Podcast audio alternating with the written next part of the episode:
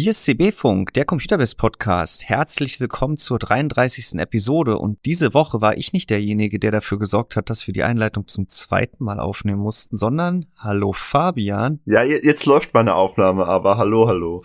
Wolfgang hängt immer noch mit, wie habe ich es letzte Woche gesagt, Händen und Kopf äh, in den ganzen Tests, die da aktuell anstehen. Er ist stuck im Benchtable mit seinem Kopf. Ja, ja. Und äh, da er heute wie ein Virtuoser äh, Plattform und CPUs für ein Update bei Starfield äh, zu der CPU-Skalierung erstellt oder die Testarbeiten durchführt, sieht's bei ihm auch wüst aus, weil da nicht das eine Testsystem steht, sondern ich weiß nicht, wie viel Mainboards er jetzt am Ende und CPUs genutzt haben wird, wenn ihr, liebe Hörer, diesen Podcast ab Mittwoch, dem 6. September 15 Uhr hören könnt. Wir nehmen heute am 5. Dezember Dezember habe ich gesagt, September, am Dienstagmittag auf einen Tag bevor das NDA zum Test der Radeon X 7800 XT und 7700 XT fällt, werden den Podcast dann aber erst am Mittwoch veröffentlichen, wenn wir auch darüber offiziell öffentlich drüber reden können. Aber wir können schon drüber reden, Fabian, weil Herr Wolfgang war trotz Parallel Starfield dann doch sehr flink unterwegs. Er hat ja auch am Samstag gearbeitet. Sonntag weiß ich jetzt nicht. Nein, Sonntag hat er nicht gearbeitet. Er hat auf jeden Fall äh, viel Zeit und äh, Hirnschmalz und äh, Effizienz beim Grafikkartenwechseln und Spielewechseln da in diesen Artikel gesteckt, so dass wir heute schon über den Test der RDNA 3 Mittelklasse sprechen können und das werden wir auch vorrangig tun.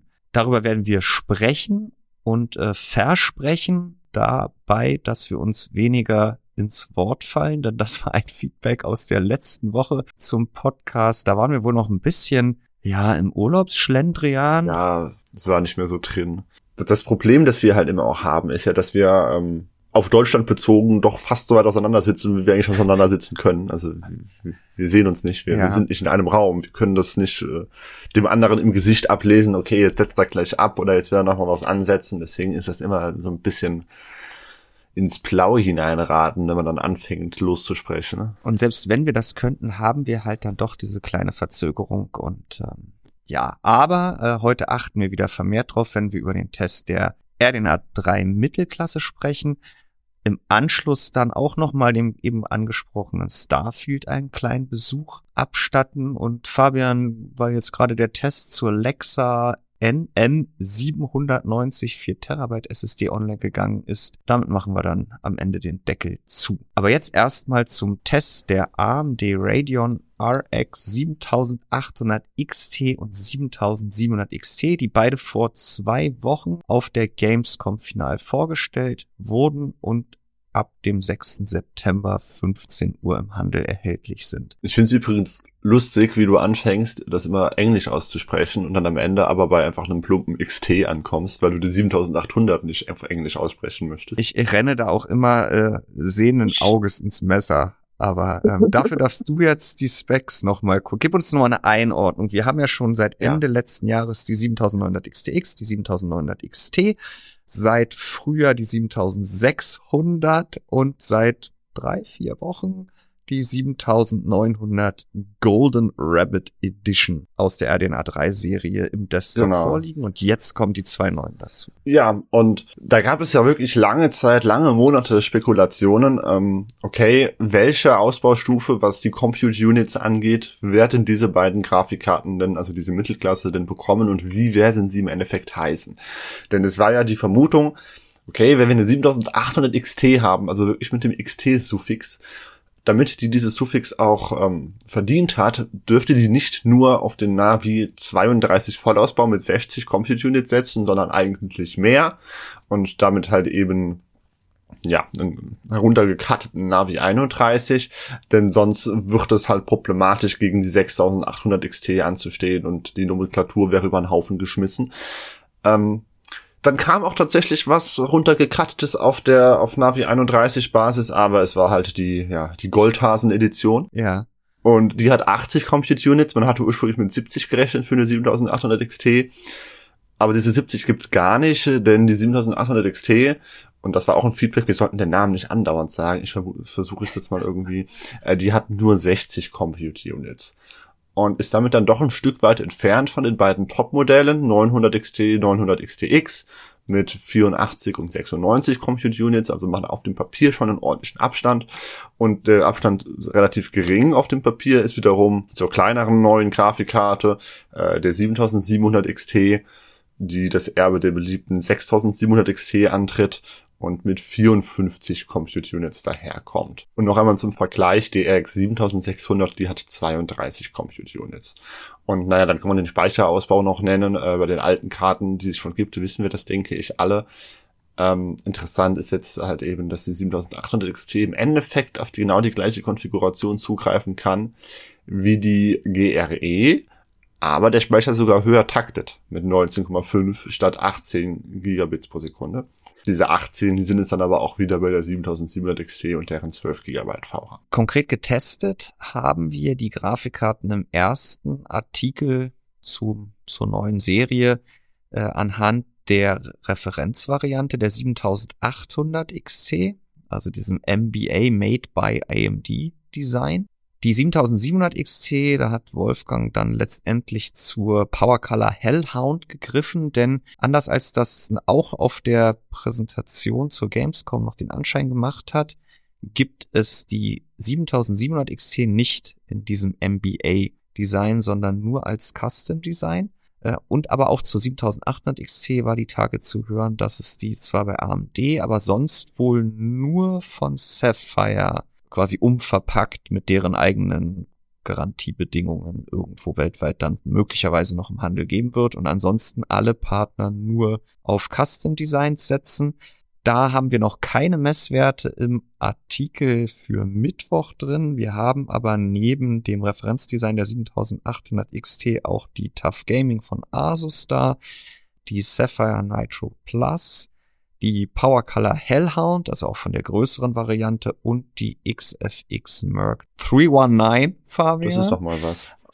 Und da wird es dann auch kurzfristig noch einen Überblick zu diesen Grafikkarten geben, äh, wenn man sich dann entschieden hat, dass es die 7800 XT sein könnte, äh, welches Kastendesign dann wie abschneidet.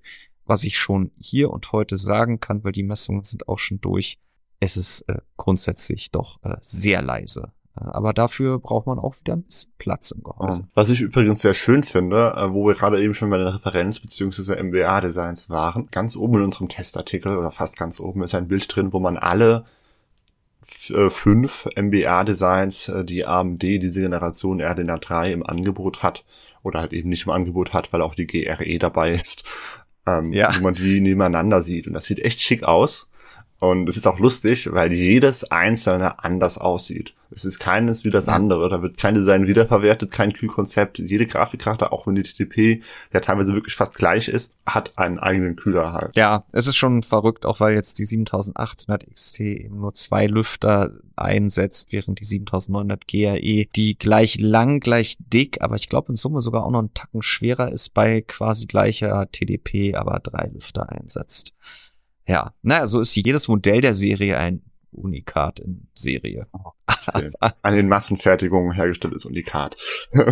Richtig. Bevor wir uns jetzt hier noch weiter in den in den äh, Spezi Spezifikationen äh, ergehen, äh, seid ihr, ja. liebe Leser, doch, äh, Zuhörer, doch gern dazu aufgerufen, euch da insbesondere die erste Seite des Artikels äh, sonst noch mal im Detail zu Gemüte zu führen. Da steht wieder alles drin. Wir haben die Tabellen im Vergleich zu allen anderen möglichen Modellen, aber wir gucken doch jetzt gleich mal auf die Leistung und das tun wir am besten erstmal für die größere und dann für die kleinere Karte, weil Herr Jemine, äh, es ist schon so kompliziert genug, äh, zu beiden Grafikkarten ein Fazit zu fällen, äh, wenn man dann auch noch alles über ein ein Kamm schert oder alles zusammenwirft, dann ist es doch ein relativ komplexes Thema.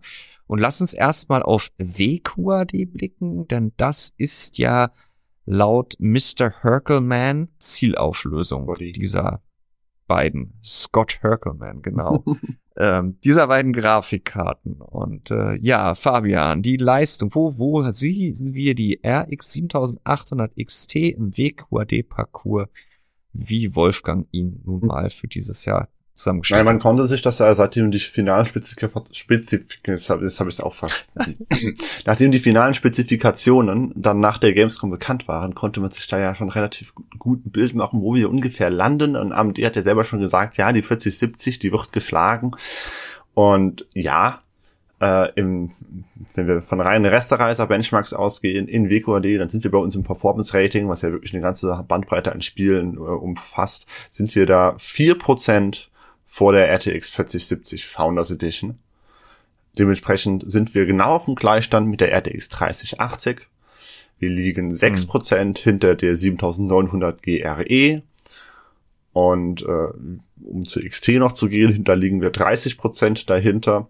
Was ich auch noch interessant finde, von der 6800 XT, also quasi vom Namen her dem direkten Vorgänger, da ist der Sprung mit gerade einmal fünf Prozent mehr Leistung, naja, ernüchternd, aber ebenso auch erwartend klein. Ja. Äh, denn das hatten wir ja eben schon mit nur 60 Compute Units und den Taktraten, wie wir sie von RDNA 3 kennen, lässt sich da halt eben nicht mehr rausholen. Ja, also wer jetzt innerhalb der 800er XT-Klasse dann doch noch einen größeren Sprung erwartet hat oder die, die ja, die Gerüchteküche, die Entwicklung dieser Generation bisher nicht so mitverfolgt hat, weil ihm Oberklasse sowieso nie interessiert oder nicht in Frage kommt. Ähm, Ist das Oberklasse?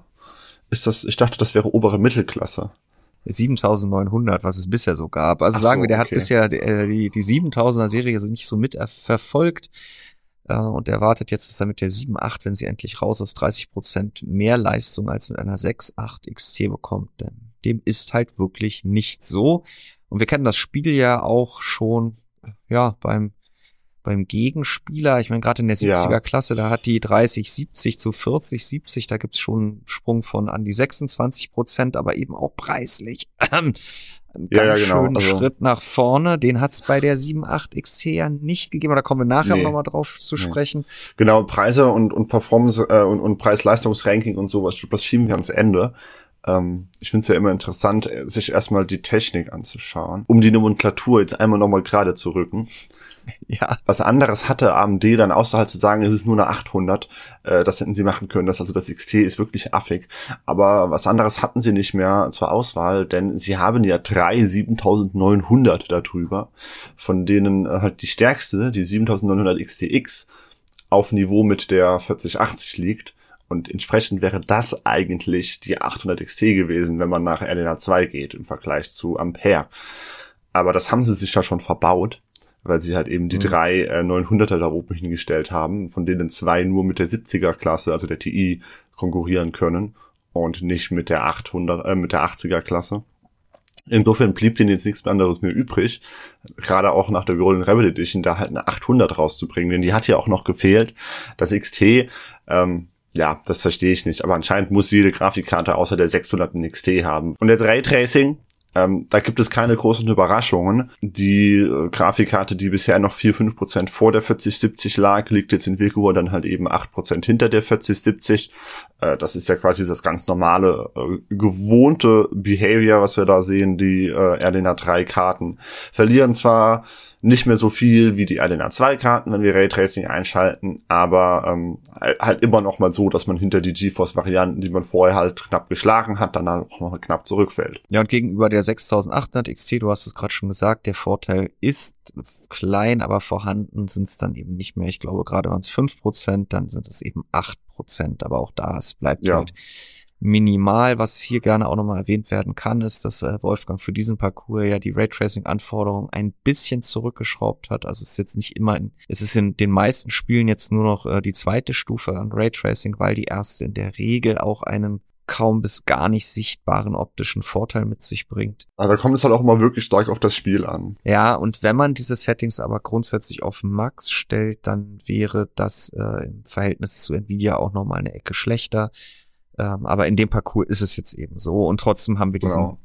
äh, Stellungswechsel äh, zwischen Rasterizer und Raytracing. Also grundsätzlich, solange der Speicher ausreicht, und da kommen wir nachher nochmal zu, werden die Ra äh, Radionkarten immer etwas stärker abfallen, je höher die Raytracing-Last ist, bis hin zu, ähm, ja, im Extremfall halt Cyberpunk mit RT Overdrive, aber das ist ja aus gutem Grund nicht im Parcours mit drin. Gut, also die 7.8 XT ist geringfügig schneller als die 6.8 XT. Je nachdem, welche Einst genau, je nachdem, welche Einstellungen man nutzt, liegt sie vor oder hinter der 4070 FE. Ändert sich da in Ultra, äh, in Full HD irgendwas signifikant war. Ich sag gerade Ultra HD, weil äh, Wolfgang hat. Ja, genau. Nee, ich, ich wollte nur gerade noch mal gesagt haben, weil wir uns ja bisher wirklich auf WQHD entschieden haben, aber ich habe gerade auch einmal hoch und runter gescrollt. Tatsächlich ändert sich da exakt gar nichts. Die ist immer ähm, ungefähr 4, 5, 6 Prozent schneller als diese 800 XT, egal welche Auflösung mhm. wir da wählen. Also mit Full HD und UHD ist es genau das gleiche Spielchen. Ähm, in Full HD ist sie aber tatsächlich ähm, nicht mehr schneller als die 4070, also ein Prozent. Wuhu. Gut, wenn wir dann noch mhm. Raytracing einschalten, dann ist die 4070 wieder 8% schneller. Also da schneidet die 4070 etwas stärker ab. Äh, ich glaube, Wolfgang hat auch schon herausgestellt im Text, dass es wahrscheinlich an dem Speicherinterface liegt. Das ist bei der 4070 naja, äh, mit 192 Bit kleiner als hier bei, mit 256 Bit bei der Radeon. Und wenn wir mhm. zu UHD gehen, ähm, dann wird das wahrscheinlich genau in die andere Richtung ein wenig durchschlagen, wenn wir es mit der 4070 vergleichen. Nee, nicht einmal. Da ist die 7800 XT auch nur 5% schneller. Ja, aber es ist mehr als, es ist mehr als die 1% Rückstand in Full HD, ne? Also da sieht man schon den das, Vorteil Das stimmt, das stimmt. Aber es ist nicht mehr mehr als in WQHD. Äh, ja. und, und Raytracing, ach schau mal, da ist die 4070 dann plötzlich nur noch 7% schneller und nicht mehr 8. Ja, also die Unterschiede sind so marginal. Äh, die Karte schlägt sich in jeder Auflösung gut und ungefähr gleich haben wir die große. Wie sieht's denn mit der kleineren aus? Die 7700 XT. Die hat 10% weniger Shader oder Compute Units, nämlich 54 statt 60, 18 Watt weniger TDP, weniger Speicherbandbreite und weniger Speicher. Wird von allem einfach weniger. Ja, und kostet deswegen ja auch 10% weniger. das war ja die Grafikkarte, wo ähm, auch schon bei der, ich hatte ja eine Sonntagsfrage gehabt, von wegen, wie war der Ersteindruck? Und da kam die 7700 XT auch schon deutlich schlechter weg als die 800 XT, was eben nicht zuletzt daran liegt, äh, dass der Preis nicht viel niedriger ist. Ich weiß gar nicht, haben wir die Preise überhaupt genannt? Ich glaube, wir haben es verpeilt, die Preise zu nennen. Ach, dann nennen wir sie doch nochmal. Die 7800 XT hat einen UVP von 549 Euro im Vergleich zu 649, die die 6800 XT mal kosten sollte vor zweieinhalb Jahren. Und die gibt es aktuell für knapp über 500 Euro, also ein bisschen günstiger. Und die 7700 XT, die kostet 60 Euro weniger. Die hat einen UVP von 489 Euro. Im Vergleich zu, nehmen wir da mal wieder den Namen als äh, Maßstab, 479 Euro UVP für die 6700 XT. Die ist aber aktuell schon ab 339, also für 150 Euro weniger gibt. Ja, und um, um die Einordnung kümmern wir uns dann, denke ich, gleich, aber jetzt dann wirklich zu 7700 XT, die, wie gesagt, schon in der Sonntagsfrage nicht so gut abgeschnitten hat. Nicht nur aufgrund des Preises, sondern auch, ähm, weil man der schon ansehen konnte, dass äh, sie sich von der Positionierung her wohl ein bisschen im luftleeren Raum befindet denn wenn wir jetzt mal zuerst wieder auf WQHD gehen, meinetwegen, dann landet die tatsächlich nur 17% 15% hinter der 7700 äh, 7800 XT. Also der Unterschied ist äh, hier tatsächlich kleiner, als man äh, vom Papier her erwarten würde, wenn man sich die Spezifikationen anschaut, was daran einfach geschuldet liegt, dass sie ein bisschen höher takten kann, weil die TDP nicht auch 20% niedriger ist. Damit landet sie dann halt einmal 14% hinter der 4070, also die bleibt äh, unerreicht auch schon, wenn wir nur mit Rastereiser arbeiten. Und wenn wir dann aber äh, uns zur 4060 Ti begeben zum Vergleich, die wir ja nach wie vor nur mit 8 GB im Parcours haben, dann ist sie 20% schneller. Und damit liegt sie quasi, mhm. quasi fast genau zwischen zwei Nvidia-Karten. Gut, die untere dabei äh, davon, die 4060 Ti, ist sowohl mit 8 als auch mit 16 Gigabyte, äh, wie ich das ja immer gerne sage, keine gute Karte, keine Empfehlung, sollte man keine Variante kaufen, weil man einmal zu wenig Speicher hat und einmal einen viel zu hohen Preis bezahlt. Da hat die 7700 XT also im Grunde genommen ein leichtes Spiel, weil sie auch so viel schneller ist. Aber ja. der preisliche Unterschied zur 800 XT ist halt auch wieder nicht so groß und für die 4070 reicht es in dem Fall halt dann halt eben nicht.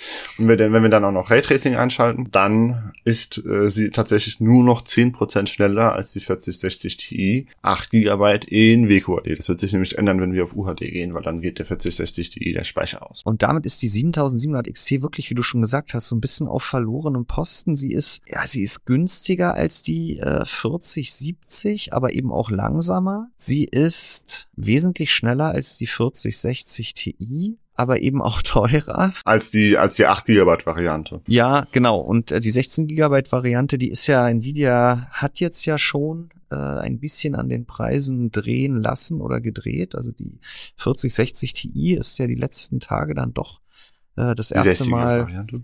Ja, die gibt es jetzt nämlich schon ab 470 Euro statt vormals 559. Ja, genau. Also die, die, die sollte ursprünglich mal äh, genauso viel kosten oder ungefähr so viel kosten wie jetzt die 7800 XT von AMD, was natürlich absolut lächerlich war, aber dass dieser Preis dieser Grafikkarte absolut lächerlich war, das wussten wir ja schon seit Nvidia das Ding vorgestellt hat. Ja, und äh, damit jetzt, jetzt hat Nvidia, der die ersten Modelle gibt's jetzt eben schon für weniger, knapp weniger Geld als die 7700 XT und da ist sie aber trotzdem noch unterlegen, weil sie zu langsam ist. Ja, Trotzdem, wenn man auf die 7800 XT blickt äh, und dann auf den Preis der beiden Grafikkarten, ist die RX 7700 XT eigentlich auch noch eine Ecke äh, zu teuer. Das sind wieder beim beliebten Upselling in dieser Generation. Da sieht auch Wolfgang das größte Potenzial, dass man die Grafikkarte, Grafikkarte eben am Anfang erstmal ein bisschen teurer als gemusst oder eigentlich gewollt ins Feld schickt, um eben die 7800 XT besser dastehen zu lassen. Und ähm, ja, Preise senken ist natürlich immer besser mit der Zeit, als äh, zu tief einzusteigen. Jetzt greifen wir schon wieder vor. Lass mich mal noch ganz kurz Full HD machen und dann haben wir das alles auf den Füßen. In Full HD, so, wir sind immer noch 14% hinter der 800 XT. Wir sind 18% vor der 4060 Ti, 8 GB. Wir sind 13 Prozent, 11 Prozent hinter der 7000, äh, hinter der 4070. Also im Endeffekt hat sich nichts getan. Oh, oh Wunder. Äh, ich meine, das ist eine Grafikkarte, die hat mit VicuID von ihrer Konfiguration her, was auch was das Speicherinterface angeht, nicht unbedingt ein Problem.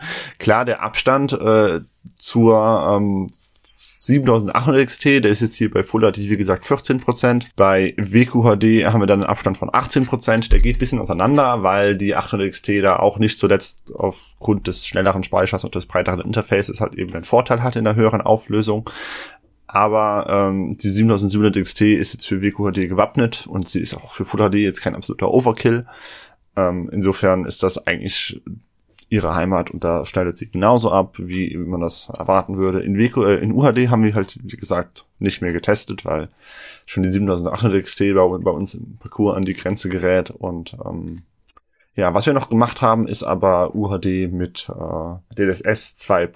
irgendwas, beziehungsweise im Fall der Radios natürlich schon FSR 2. irgendwas und äh, da haben wir aber kein generelles Rating, sondern nur ein paar Spiele reingeworfen, die das unterstützen. Da kann man sich das mal für die 800 XT noch anschauen. Da, das rettet natürlich ein bisschen was oder halt auch eben nicht, weil bei Cyberpunk reicht es trotzdem nicht, um auf spielbare FPS zu kommen in UHD. Gut, hm. dann sind die Benchmarks aus den Füßen und wir ja. können uns äh, ja, kurz zur Lautstärke äußern, wobei die ja wie gesagt sehr uninteressant ist, weil die 800 XT äh, da liegt, wo man das erwarten würde, zwischen 7600 äh, Referenzdesign und der 900 GRE im Referenzdesign 34,5 Dezibel. Das ist jetzt nicht ist definitiv nicht laut, aber es ist auch nicht flüsterleise. Äh, wir machen das ja so, dass wir die Grafikkarten eine halbe Stunde in Metro Exodus äh, UHD aufwärmen lassen. Also die erreichen dann natürlich nach einer halben Stunde so einen eingeschwungenen Zustand. Dann protokollieren wir die Lüfterdrehzahl, die das Kühlsystem in unserem Testsystem, das ja dieses Fractal Design Torrent Gehäuse nutzt bei reduzierten Lüfterdrehzahlen. Dann protokollieren wir halt die dann erreichte Lüfterdrehzahl im GPU-Z-Log äh, von der Grafikkarte und dann stellen wir für die Messung der Lautstärke alle Lüfter im Testsystem abstellen im Wattman, im Adrenaline-Treiber. Heißt das noch Wattman? Ich weiß es gar nicht. Die Drehzahl auf die Drehzahl, die wir eben im Test erreicht haben. Und dann wird aus 30 Zentimeter Abstand orthogonal zur Kartenseite bei geöffnetem Gehäuse die Lautstärke gemessen. Und da sind 34,5 ist in dem Fall, man hört, dass da Lüfter laufen, wenn man daneben steht und diese Messung macht. Aber sobald ich das Gehäuse schließe, ist das nichts, was in irgendeiner Art und Weise negativ auffällt. Es kommt immer ganz darauf an, wie man das eigene System konfiguriert hat, in welchem Abstand man da sitzt, was man für einen Seitenteil hat, was man ja. da, welche Toleranzen man da hat. Ich meine, es gibt Menschen, die sind da sehr empfindlich, es gibt Menschen, denen ist das relativ wurscht. Ähm, aber ja. Es es ist schon eine der leiseren Grafikkarten, die wir hier im aktuellen Parcours hatten. Aber richtig flüsterleise wird es halt erst mit der 7700 XT Hellhound, denn die ist atemberaubend leise mit nur 29 Dezibel, die wir da gemessen haben. Das ist mehr oder minder unhörbar. Also das aus dem geschlossenen Gehäuse ist das nicht wahrnehmbar. Man muss vielleicht auch noch mal sagen, jetzt von 29 zu 34,5, das äh, ne, ist nicht so groß der Unterschied auf den ersten Blick, aber es ist ja eine logarithmische Skala bei Dezibel. Das heißt, äh, es sind 50 Prozent, die die 800 XT hier einfach lauter ist. Also vor der Warte haben beide äh, jetzt vorerst getesteten Grafikkarten überzeugt. Und ich kann auch hier schon mal vorweg blicken lassen, dass äh, die 34,5 Dezibel der 7800 XT im Referenz MBA Design die hat, soweit ich, ich glaube, ich hoffe, ich kreuz mal die Finger, ähm, soweit ich weiß, hat keines der bisher getesteten Kastendesigns diese Lautstärke erreicht. Also die waren alle eher Richtung Hellhound unter Last, egal in welchem BIOS sie eingesetzt wurden. Die meisten haben ja ein Performance OC, weiß der Geier was BIOS und ein Quiet oder Silent BIOS. Wobei auch da waren die Unterschiede in dem Fall wirklich minimal. Sind das die Kühlkonzepte äh, oder die Designs, die Ausmaße, die wir von äh, den High-End Nvidia-Karten kennen? Hat man die da auch wieder für die die Mittelklasse übertragen oder halt auch schon von den großen Radions oder woher kommt das jetzt zustande? Ich kann dir jetzt gerade noch nicht sagen, wie lange sie jetzt alle im Detail gewesen sind. Äh, da erwischst du mich jetzt auf dem falschen Fuß, aber es sind schon große Grafikkarten. Ja, also das ist, ähm, nein, das hat nichts mehr mit dem zu tun, was man äh, früher auf äh, Mittelklasse-Grafikkarten gesehen hat ich habe vorhin schon mit Wolfgang darüber gefrotzelt, als wir uns die Ergebnisse das erste Mal zusammen angeguckt haben. Ja, letztendlich sind wir jetzt da, wo wir zumindest hier im mitteleuropäischen Bereich schon seit zehn Jahren hinwollen, dass man immer wieder die Hände über dem Kopf zusammengeschlagen hat und gesagt hat, meine Herren, warum ist die Karte denn jetzt wieder nur so kurz oder nicht zwei Slot oder nicht zweieinhalb oder nicht breiter? Es könnte doch so viel leiser sein. Haben wir halt nicht gemacht. Und jetzt Schnips mit dieser Generation sei es, weil alle noch, noch mehr Leistungsaufnahme erwartet haben. Die 600 Watt der 4090 Ti müssen weg. Ganz klar daran kann sich ja eigentlich nicht das Kühlsystem einer 260 Watt RDNA3-Grafikkarte. Naja, also man, man beginnt halt mit den High-End-Modellen und man gibt für die die Dimensionen an und dann wird das halt wahrscheinlich einfach irgendwie so downgesized und ähm, also ich find's toll. ja, ja, es, es, du hast sicherlich ein Thema, wenn du wirklich extrem kompakte PCs zusammenbaust. Das haben wir ja neulich ja auch besprochen. Der aktuelle mhm. DAN-Case C4, der ist deswegen ja auch dann doch noch eine Ecke größer als das, was wir früher gekauft bekannt haben. Aber ja, Mini-ITX-Ausmaße, ich kann auch nicht alle Ankündigungen, vielleicht kommt da ja noch einiges, aber das wird sicherlich eine knappe hm. Kiste werden. Bei der 4060, 4060 die i4070 gibt es einige Karten, die da sehr interessant sind. Äh, in dem Leistungsniveau Niveau bewegen wir uns ja auch hier. Insofern wäre es eigentlich nur wünschenswert und konsequent, wenn es dann hier entsprechend auch solche kleinen Minikarten geben würde. Ja, denn wir können ja nochmal äh, kurz äh, darauf zu sprechen kommen. Die Leistungsaufnahme beim Spielen. Wir haben offiziell eine Total Board Power von 263 Watt für die größere und 245 Watt für die kleinere. Und wir haben beide gemessen unter Last in WQAD bei 245 bis 250 Watt da hat sich auch in UHD nicht wirklich etwas geändert. Das heißt, die RX 7700 und in Full HD auch nicht. Nee, du hast recht. Also wir haben äh, die 7800 XT im Referenzdesign demzufolge in den Szenarien, wo Wolfgang die Leistungsaufnahmen in Spielen unter Last misst, nicht über die 250 Watt bekommen. Also es fehlen noch 13 Watt. Für TDP. Genau. Und mehr oder weniger war der Unterschied zur 7700 XT auch vernachlässigbar klein. Und damit liegen wir ein bisschen unter der, nämlich knapp 20 Watt 4070 Ti, aber über einer 4070, die kommt auf knapp 200 Watt oder einer 4060 8 Gig mit 150 Watt. Ähm, je nach mhm. Spiel 160, 200 Watt, äh, dann die größere 4070. Also die brauchen schon ein bisschen mehr. Mal schauen, wie klein die Karten werden. Wobei ich halt wirklich sehr interessant finde oder, oder, oder merkwürdig, dass diese RDNA äh, 3 Karten, beziehungsweise jetzt speziell hier halt eben Navi 32 mit der Auflösung quasi gar nicht skaliert. Also wir haben ja wirklich ja. immer diese 250 Watt bei der 7800 XT, wo wir halt uns, wenn wir uns die 4070 anschauen, die ja der Gegner ist, die hat in Full HD 196 Watt, in WQHD 200 Watt, in UHD dann 201 Watt. Also ja, es ist auch marginal. Bei der 4060 Ti sind die Unterschiede ein bisschen größer, aber da gibt es so eine Skalierung. Der Radeon ist das ganz egal, die verbraucht einfach immer ihre 250 Watt. Was ja auch wieder darauf hindeutet, dass sie da vielleicht ein bisschen eingeschränkt ist und sich lieber etwas mehr genehmigen würde. Und sie genehmigt sich ja auch tatsächlich schon mehr als die GRE, auch nur marginal, nämlich zwei Watt mehr. Aber es ist halt trotzdem wieder lustig, wenn man bedenkt, dass die GRE ja die schnellere. Grafikkarte ist. Und da sehen wir dann halt wieder, wie effizient es plötzlich werden kann, wenn man einen großen Chip nimmt und den niedriger takten lässt. Dann mhm. erhält man mit gleichem Verbrauch nämlich immer noch deutlich mehr Leistung, oder was heißt deutlich mehr Leistung, aber mehr Leistung als mit einem kleineren Chip und höheren Taktraten. Wir haben ja neulich mal über unser neues Leistungsaufnahme-Messequipment gesprochen, das Wolfgang jetzt ja auch im neuen äh, ja in den neuen Methoden zur Ermittlung der GPU-Leistungsaufnahme verwendet. Das hat er auch in dem Fall wieder getan. Und da kann man noch sagen, dass beide Grafikkarten jetzt keine Lastspitzen-Rekordhalter sind. Also in der Regel haben beide Grafikkarten sich nicht mehr als 300 Watt gegönnt, was ja dann doch ein relativ kleiner Ausschlag ist gegenüber dem offiziellen langfristigen Mittelwert. Äh, was anderes stellt ja die Total Board Power letztendlich nicht dar. Aber ja, ich, wenn ich mir das hier nochmal angucke, den Verlauf für beide Grafikkarten, dann haben wir jeweils nur Messwerte bis irgendwo Richtung maximal 290 Watt.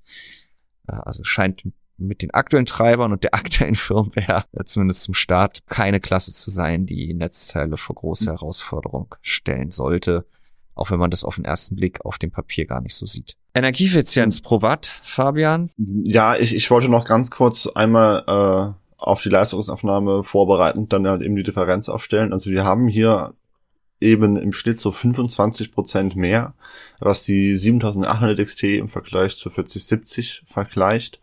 Äh, verbraucht. Äh, der Vergleich bietet sich halt an, weil die ja fast oder, oder weil die leistungsgleich sind. Ne? Also einmal Raytracing ein bisschen stärker die 4070 oder Rester dann halt ein bisschen stärker die 7800 XT. Also die sind quasi identisch stark, aber die Radeon braucht 25% mehr äh, Leistung und mehr Strom. Ähm, wenn wir in, in einen 144 FPS Limit gehen, was sich ja eigentlich immer anbietet meiner Meinung nach, dann wächst dieser Unterschied auf, ähm, ja, je nach Auflösung äh, in Full HD sind es äh, ganze 41 Prozent, in WQHD sind es noch, ähm, wo bin ich denn da? Nee, das ist die falsche. Die sind es noch 33 Prozent. In UHD ist es dann nicht mehr so viel, da sind es dann wieder nur 24 Prozent. Ähm, aber da sieht man dann halt auch schon, wo äh, beim, bei der Energieeffizienz äh, die Reise hingeht. Bleiben wir bei WQHD, weil das, denke ich, für beide Grafikkarten die relevanteste Auflösung ist. Ähm, da haben wir die 4070 passenderweise auch vorne mit 100%. Das heißt, das ist derzeit die effizienteste WQHD-Grafikkarte. Und die 800 XT kommt da mit, äh, kommt da auf 81,7% der Effizienz einer 4070. Ähm, und ordnet sich damit mal von, von der 7700 XT abgesehen, die kommt nämlich nur auf 70% der Effizienz, ordnet sie sich damit unter den drei 900er Radeons mhm. ein. Am effizientesten ist er tatsächlich die 900 GRE. Ähm, wenn wir auf UHD gehen, einfach nur aus Interesse, dann bleibt das genau gleich. Wir haben weiterhin 81,5% der Effizienz einer 4070, nee, nicht einer 4070, ja. sondern bei der 4070, da kommen wir etwas dran. Da haben wir 83% Effizienz, weil hier ist jetzt natürlich die 4080 am effizientesten. Und in Full HD ähm, da ist die 4060 dann am effizientesten und da kommen wir auf 77,5 Prozent. Also wir haben je nach Auflösung immer so einen Abstand von ungefähr 20 Prozent, was äh, die Radien dann halt eben weniger äh, an Leistung pro Watt an den Tag legt äh, oder andersherum, äh, was die, was die Radio dann halt entsprechend mehr verbraucht äh, für die gleiche Leistung als das entsprechende Nvidia Pendant. Ist insofern auch nicht überraschend, liegt ungefähr auf dem Niveau, wie wir es von RDNA 3 bereits kennen, aber halt eben ein kleines bisschen schlechter noch. Und bei der 40, äh, bei der 7700 XT wiederum, die hat ja dann keinen direkten Gegenspieler, deswegen ist der Vergleich da so ein bisschen schwierig. Am nächsten mhm. dran ist tatsächlich die äh, 4070 oder nicht? Oder war die 4060 Ti näher dran? Macht keinen großen Unterschied, weil die äh, von der Effizienz her da sich nicht wirklich was geben, nicht so viel, aber die kommt halt eben stets nur auf 70 Prozent ungefähr dieser Effizienz. Mhm. Und ähm, das ist dann damit dann tatsächlich auch die ineffizienteste RNA 3 Grafikkarte. Wenn wir ins 144 FPS Limit gehen, dann sieht's noch ein wenig äh, Mauer aus, äh, insbesondere dann halt für die 7800 XT interessanterweise. Dann kommt die nämlich nur noch auf 65 Prozent der Effizienz. Äh, in dem Fall dann aber halt einer 4090, weil die dann plötzlich so effizient wird. Neben mir ist mit der äh, 4070, dann ist die weiterhin bei 75 Prozent. Da tut sich also nicht so viel.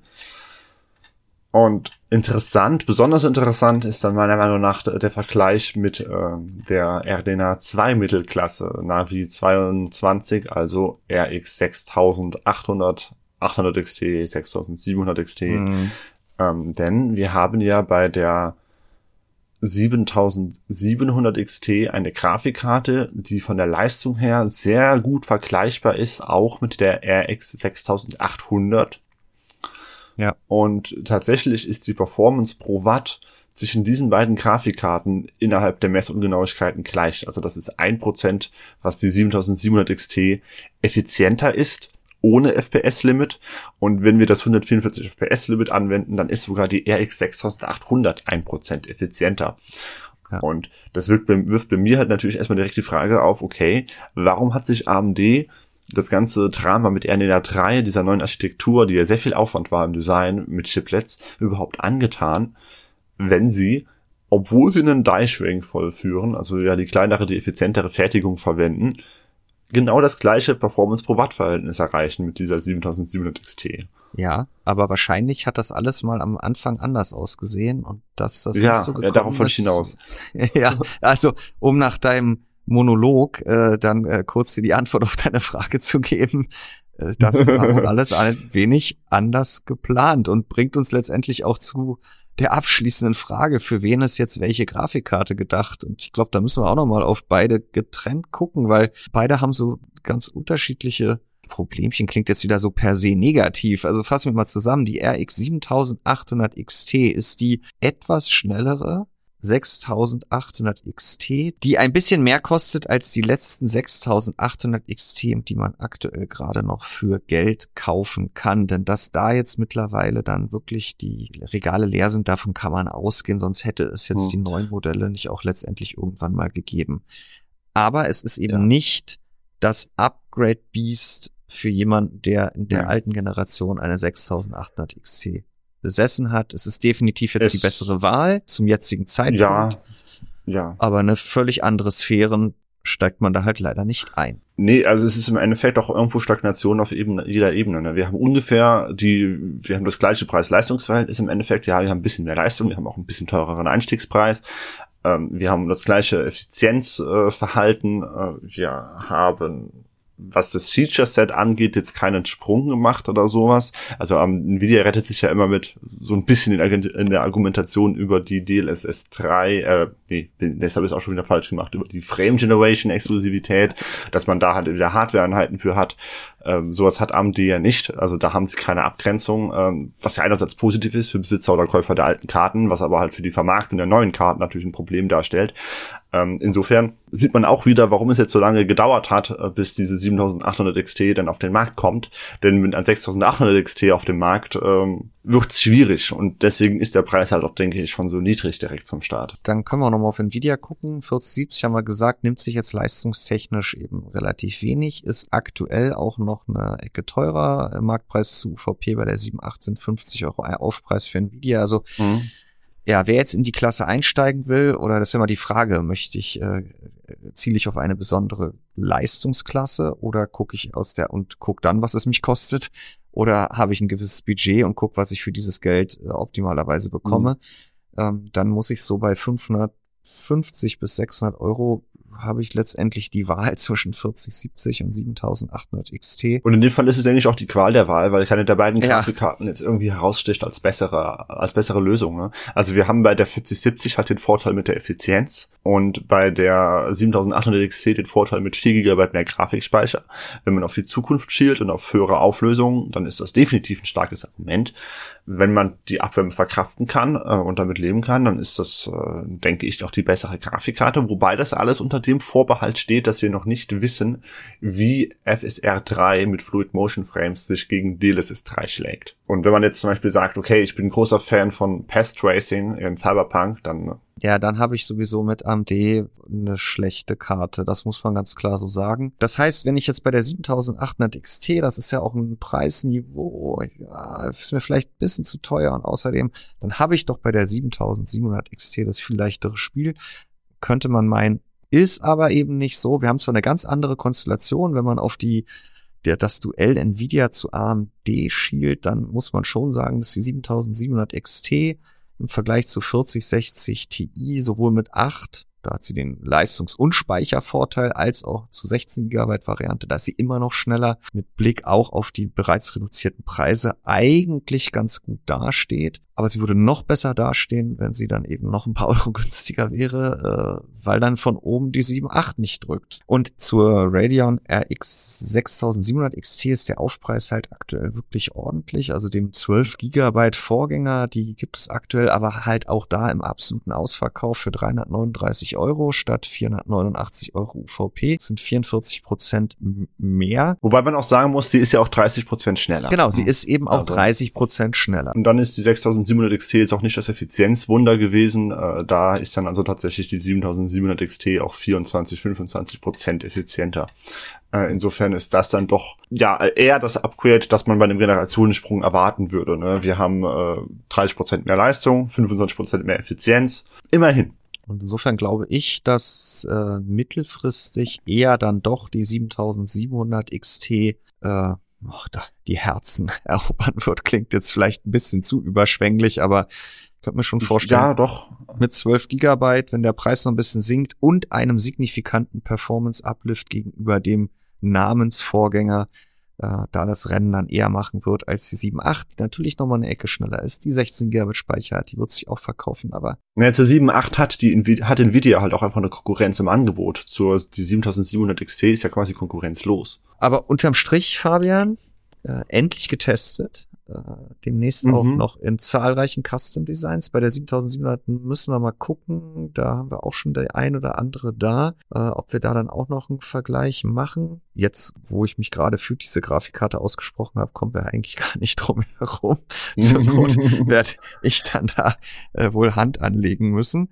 Aber äh, ja, äh, liebe Zuhörer, es äh, bleibt auch ein Jahr nach Vorstellung der Next-Gen-Grafikkarten nicht leicht und vor allen Dingen kein günstiges Unterfangen, äh, eine ordentlich schnelle Grafikkarte sich anzuschaffen. Und ähm, tja, in dieser Generation sind wir definitiv nicht an dem Punkt, wo man für gleiches Geld viel mehr Leistung bekommt als äh, in der letzten Generation. Nur das kennen wir ja auch schon von Nvidia in der Mittelklasse. Ne? Also das hat man halt wirklich nur bei 4080 und 4090 und alles darunter ist, was Preis-Leistung angeht, mehr oder minder Stagnation wenn wir DLSS 3 außen vor lassen. Ist das jetzt der Schlussakkord zum Test der RDNA 3 Grafikkarten? Aber wir haben schon lange genug drüber gesprochen, dann muss es jetzt halt aktuell einfach sein. Und ich mache hier den Segway mit leistungsstarke Grafikkarten, denn wir hätten ja aktuell ein Spiel, was äh, zumindest äh, vom Publisher und Influencern und zwangsläufig dann auch von vielen Medien, aber auch von uns, weil es dann doch auch eine ganze Menge Leute interessiert und Spielen mit Inhalten bedacht wird und echt viel Leistung braucht. Starfield.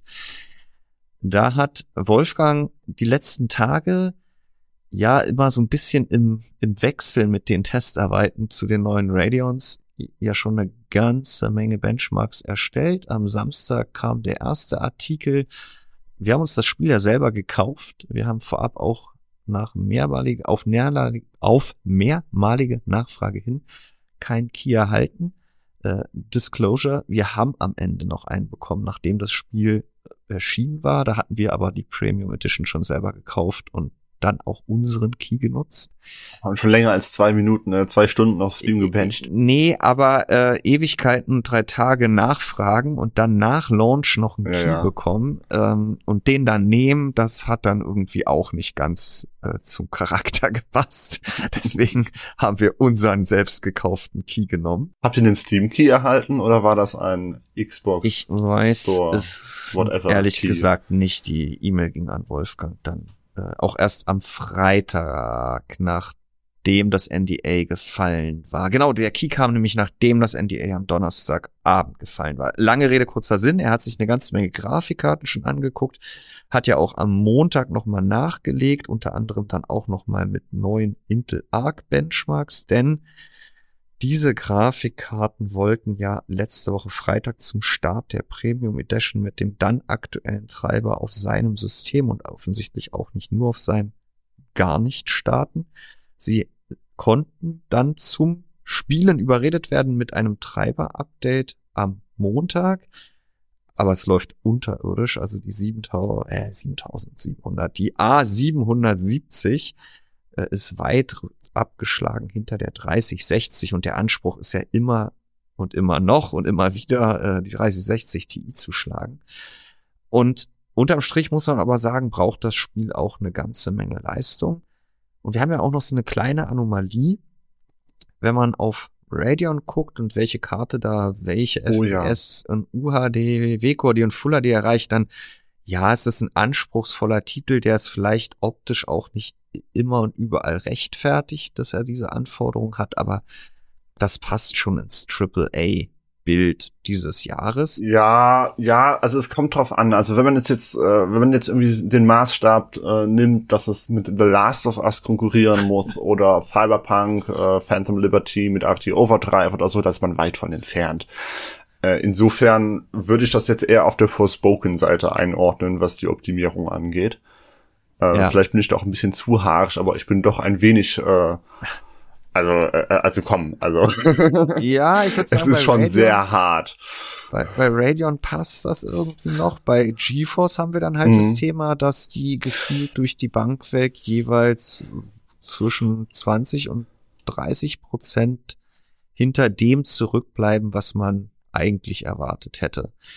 was wir auch noch nie hatten. Ne? Also wir hatten es, glaube ich, noch nie äh, bei einer AAA-Produktion, äh, also also einem großen Spiel, wo man denken sollte, da ist viel Arbeit reingeflossen, dass die 7900 XTX sogar an der 4090 ganz knapp, äh, aber aber halt eben vorbeizieht. Äh, denn normalerweise ist die 4090 ja so 30 bis 40 Prozent schneller. Jetzt ist es ein Gleichstand, das heißt, man würde sagen, wenn das innerhalb der normalen Streuung läge, dann bräuchten wir ja auch ein AAA-Spiel ohne Raytracing, wo die 4090 mh, 60 bis 80 Prozent vor der XTX liegt. Ich weiß nicht, ob es das gibt. Also insofern ist das hier wirklich eine Anomalie und ein Sonderfall, den wir so noch nicht gesehen haben, wo halt die Frage ist, wurde da entweder gar nicht für Nvidia optimiert oder wurde da einfach so viel für AMD optimiert, wie wir es noch nie irgendwo anders erlebt haben. Ja, es erinnert natürlich so ein bisschen an diese Path Tracing Titel, die äh, ja viel extrem viel Raytracing einsetzen, aber wir hatten es davor ja auch manchmal schon in nicht Path Tracing, sondern in Titeln, sondern in Spielen, die halt einfach extreme Raytracing Ultra Einstellungen benutzen oder dergleichen. Na, aber wir haben hier kein Raytracing. Also es gibt eigentlich kein, Äh, Aber trotzdem haben wir da ja immer wieder den Fall gehabt, dass dann plötzlich Nvidia unfassbar stark ist und man es aber nicht wirklich erklären kann. Und es gibt auch in dem Fall keine öffentliche Erklärung. Auch Nvidia hat jetzt bisher nicht angekündigt, dass das mit einem Treiber alles viel besser werden wird, kurzfristig. äh, es gibt einen optimierten Nvidia-Treiber. Ja, richtig, genau. Also es gibt einen optimierten Treiber, aber man hätte ja auch schon sagen können, ja, aber äh, es wird noch einen geben. Ähm, also es sieht so aus, als würde sich da jetzt kurzfristig nicht wesentlich etwas dran ändern. Ich meine, es läuft trotzdem auch auf Nvidia-Grafikkarten, auch wenn die dann eben nicht Mhm. ihre äh, gewohnte Performance zeigen, während es auf Intel Arc halt stand jetzt und es können ja nur die Premium Edition Käufer, die 100 Euro dafür investiert haben und die es ja weltweit zu Hunderttausenden mal wieder gegeben hat, spielen. Gut, wenn der Podcast rauskommt, ist es anders. Ne? Ja, das stimmt, weil das erscheint ja parallel äh, mit den neuen Radeons. Äh, und ist ja auch ein AMD Technik-Partnerschaftstitel, den es zuletzt auch äh, mit das- Ryzen im Bundle gegeben hat und so weiter und so fort. Was positiv aufgefallen ist, dass das Spiel jetzt keine gravierenden Stabilitäts- oder sonstigen technischen Probleme gemacht hat. Ja, es ist, es gibt wohl die üblichen Bugs und Glitches, aber jetzt nicht über das hinausgehend, was wir von AAA-Produktionen in diesem Jahr ohnehin schon gewohnt sind. Also wir haben jetzt hier keinen Bethesda-Sonderfall in die Richtung, Ja. was ja eigentlich fast schon positiv ist. Und da wir da, da wir ja auch wussten, wie die Grafik, dass das halt jetzt nicht Cutting Edge äh, sind und da wir ja auch wussten, dass es kein DLSS geben wird und kein Raytracing und da wir ja auch schon wussten, dass es bei den, bei den Animationen Probleme geben wird und dies und das und jenes, bin ich insgesamt eigentlich davon überrascht, dass es doch so positiv in Anführungszeichen, ja doch, dass es, dass es so positiv ankommt, dass es so positiv gestartet ist. Ich meine, es gab ein paar negative Sachen, die noch aufgefallen sind zum Start, wie zum Beispiel, dass es halt überall Ladezeiten oder relativ viele Ladezeiten Ja. gibt und dass dass, dass der gesamte Space Travel halt quasi nur eine glorifizierte Schnellreiseoption ist, äh, aber ähm, im Großen und Ganzen mit soliden 80er Wertungen, also das, das hätte eine wesentlich größere Katastrophe sein können und ich habe fast befürchtet, dass es wesentlich schlimmer wird. Ja, und ähm, was ich äh, jetzt gestern selber hatte, auch nochmal auf das Technische zu sprechen zu kommen, das war nämlich, glaube ich, auch das Einzige, was Wolfgang großartig zu bemängeln gehabt hat, dass er während seiner Testarbeiten, die ja wirklich eine ganze Menge an Grafikkarten schon beinhaltet haben und dann, äh, wenn dieser Podcast hier erschienen ist, dann auch schon das Update zu den CPUs, er hatte hier und da mal einen Absturz, den hatte ich gestern selber auch. Da habe ich nämlich nochmal unabhängig von seiner Testerei auf einem Ryzen 9 7900 mit einer 6700 XT ein paar Benchmarks im selben Setting gemacht auf Windows 11, weil was wir uns auch wieder angeguckt haben, äh, beziehungsweise Marek, ist die Leistung des Spiels unter Linux und der hat nun mal hier nicht den Zugriff auf Wolfgangs Testsystem, was sowieso quasi gerade äh, 24-7 nicht, aber jede freie Minute, ähm, die für Arbeit zur Verfügung steht, im Einsatz ist, äh, sondern der hat eben einen Ryzen 9 7900 und eine 6700 XT, der hat Linux-Benchmarks gemacht. Ich habe dann dem Ganzen nochmal eins zu eins die Windows-Benchmarks auf demselben System gegenübergestellt und auch das läuft, äh, kann man sagen, wie man es von einem Steam-Spiel im Jahr 2023 erwartet. Ich glaube, das ist schon, das ist noch ein bisschen zu weit gegriffen, aber das lief wirklich gut. Also wir hatten in den Ultra-Preset äh, reproduzierbar unter Windows sowohl in Full HD als auch WQHD, äh, unter Linux, sowohl in Full HD als auch WQHD Probleme bei den Frametimes. Das hatten wir bei den Linux-Benchmarks zuletzt ja immer wieder mal. Aber abseits des Ultra-Presets sind die Abstände wirklich im einstelligen Bereich, sowohl bei den FPS als auch bei den äh, Frametimes und Außer bei Intel Arc. ja, Intel Arc lief unter Linux dann eben wie unter Windows Ende letzter Woche, auch Anfang dieser Woche noch nicht. Aber äh, schon beachtlich, ja. Also du musst, du hast ja dein Steam installiert äh, unter unter Linux, wenn du Gamer bist und äh, wenn du das alles korrekt eingerichtet hast, dann kaufst du dir halt Starfield, äh, ganz wie du es halt auch unter Windows tust, auf Steam, lädst es runter, klickst auf Spielen und äh, spielst es dann unter Hm. Linux. Ja, vor fünf Jahren undenkbar. Es ist echt schön, dass das inzwischen äh, fast schon zum Standard wird, dass es unter Linux auch einfach gut läuft. Was man halt noch braucht, ist eine ganze Menge Platz, Fabian. Ach, ich bin heute der Segway, verantwortlich für Segways. äh, auf der vorzugsweise SSD, denn ich glaube, man lädt 80 runter, 80, 90 runter und äh, auf der Festplatte genehmigt es sich dann ungefähr 130 Gigabyte. 130 Gigabyte Installationsgröße, das ist ja fast schon normal für ein AAA-Game. Und würde vielleicht auch erklären, warum der eine oder andere der 1000 Planeten mit matschigen Texturen ausgestattet ist. Ja, du hast recht. Äh, und trotzdem sind 130 Gigabyte und wenn man dann nicht nur ein Spiel installiert, eine ganze Menge. Mhm. Und du hast ja deswegen auch, weil Spiele immer größer werden, Anfang des Jahres eine KC 3000 von Kingston mit 4 Terabyte gekauft, weil die gab es für 320 Ich glaub, Euro. 324 oder sowas. Das war der Bestpreis, ne? Das hat mich richtig cool gefühlt. So, und ähm, jetzt äh, haben ja einige Leser schon seit einigen Wochen zu einer anderen SSD gegriffen, und zwar der Lexa NM790 4 Terabyte. Die gibt es nämlich schon etwas länger für 200 Ja, im Euro. August, glaube ich, kam die. Ja, und äh, wir haben uns die dann, sobald wir davon Wind bekommen haben, Michael und ich auch äh, gleich zum Testen geordert. Die kam während meines Urlaubs.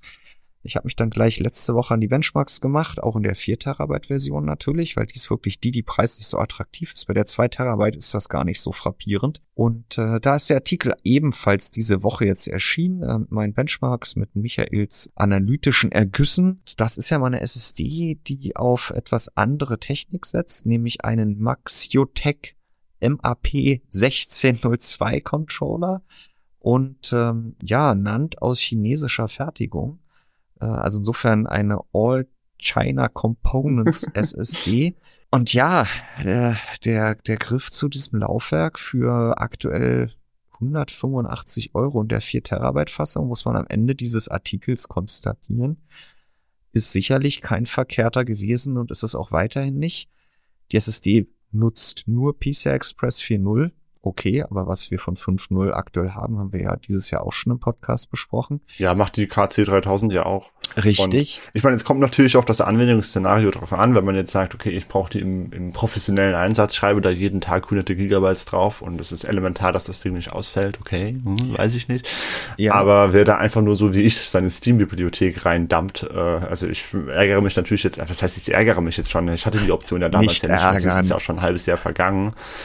Aber ähm, also ich, ich, ich sehe schon den Reiz und ich blicke schon so ein bisschen mit Neid auf die Leute, die sich äh, diese 4 Terabyte äh, jetzt für über 100 Euro weniger äh, kaufen können und quasi für die Anwendungen, die ich auch habe, also einfach Spiele drauf lagern, da absolut gar keine Nachteile haben. Richtig Nachteil haben wir im Test halt auch nicht rausgefunden. Es gibt einen Benchmark, da ist sie ein bisschen zurückgefallen, auch gegenüber anderen PCI Express 4.0 SSDs. Und zwar haben wir auf den großen Laufwerken ähm, ein Testszenario, wo wir auf dem 80 Prozent beschriebenen Laufwerk dann noch ein Ordner mit Steam-Spielen mit 200 Gigabyte verschieben und da hat sie mal nur knapp ein Gigabyte pro Sekunde erreicht, während die SN850X von WD oder die 99 Pro von Samsung noch 1,4, 1,5 Gigabyte erreicht haben, aber ansonsten war das immer eine relativ knappe Kiste und vor allen Dingen auch wirklich, was du schon gesagt hast, äh, ein Unterschied, der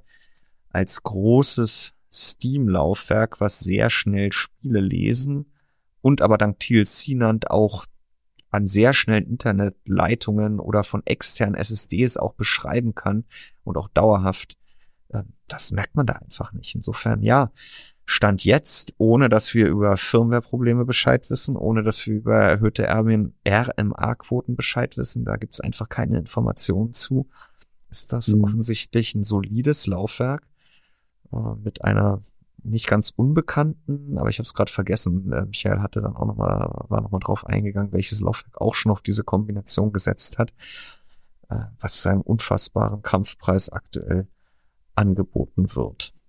Ja. It's safe to upgrade now.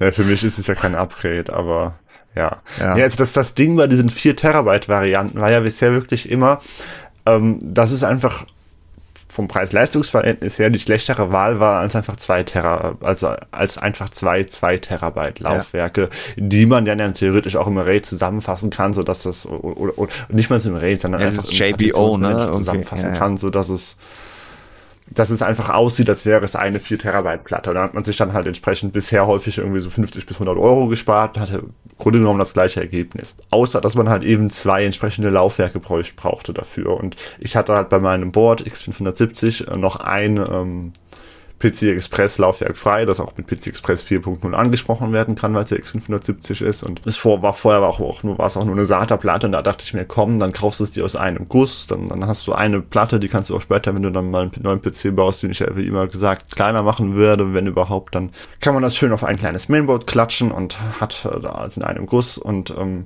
das ist jetzt endlich auch möglich, ohne den Aufpreis dafür zahlen zu müssen. Trotzdem könnten wir noch viel mehr 4 Terabyte Varianten auch von anderen Laufwerken sehen. Da bin ich gespannt, Was? Die, die Samsung kommt doch jetzt, die ja, 99. Äh, vielleicht äh, während wir sprechen oder zwischen wir sprechen und dieser Podcast erscheint, da sollte in dieser Woche was passieren.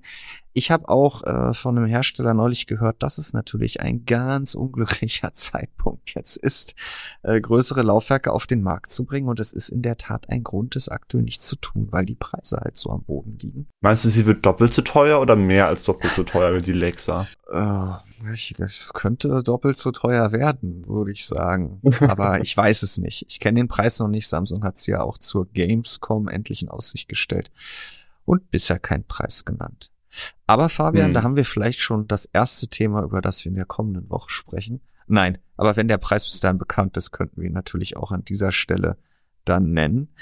Ich denke, wir mhm. können dann auf jeden Fall nochmal auf den Custom Design Vergleich gucken. Dann weiß ich auch ganz genau, wie lang diese Grafikkarten sind und wie breit. Und äh, ob sie denn auch wirklich alle bis in die letzte BIOS-Option ruhig und leise und schnell und kühl geblieben sind. Und jetzt darfst du noch deine Frage stellen oder deine Hausaufgabe. Ich, ich habe gerade schon überlegt, muss ich dich jetzt unterbrechen? Willst du jetzt hier direkt in die Abmoderation gehen oder? Nee, aber danach darfst du gleich Tschüss sagen, Fabian. Ach, schön. Ja. Also wir hatten ja tatsächlich zwei Fragen in der Überlegung. Ich war ja ein Fan davon äh, zu fragen, äh, ja, ob ihr euch eine der neuen AMD-Grafikkarten kaufen wollt. Jan wollte gerne fragen, wie attraktiv denn diese neue SSD jetzt ist. Jetzt muss ich mir natürlich überlegen, was ich davon für die Sonntagsfrage verwerten möchte und was ich jetzt in dem Podcast schon fragen soll.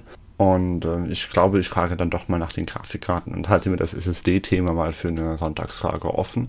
Insofern lautet die Frage, würdet ihr euch eine der neuen AMD-Grafikkarten, gerade in RX 7700 XT oder 7800 XT kaufen? That's it. Na dann, du sollst Tschüss sagen, Fabian.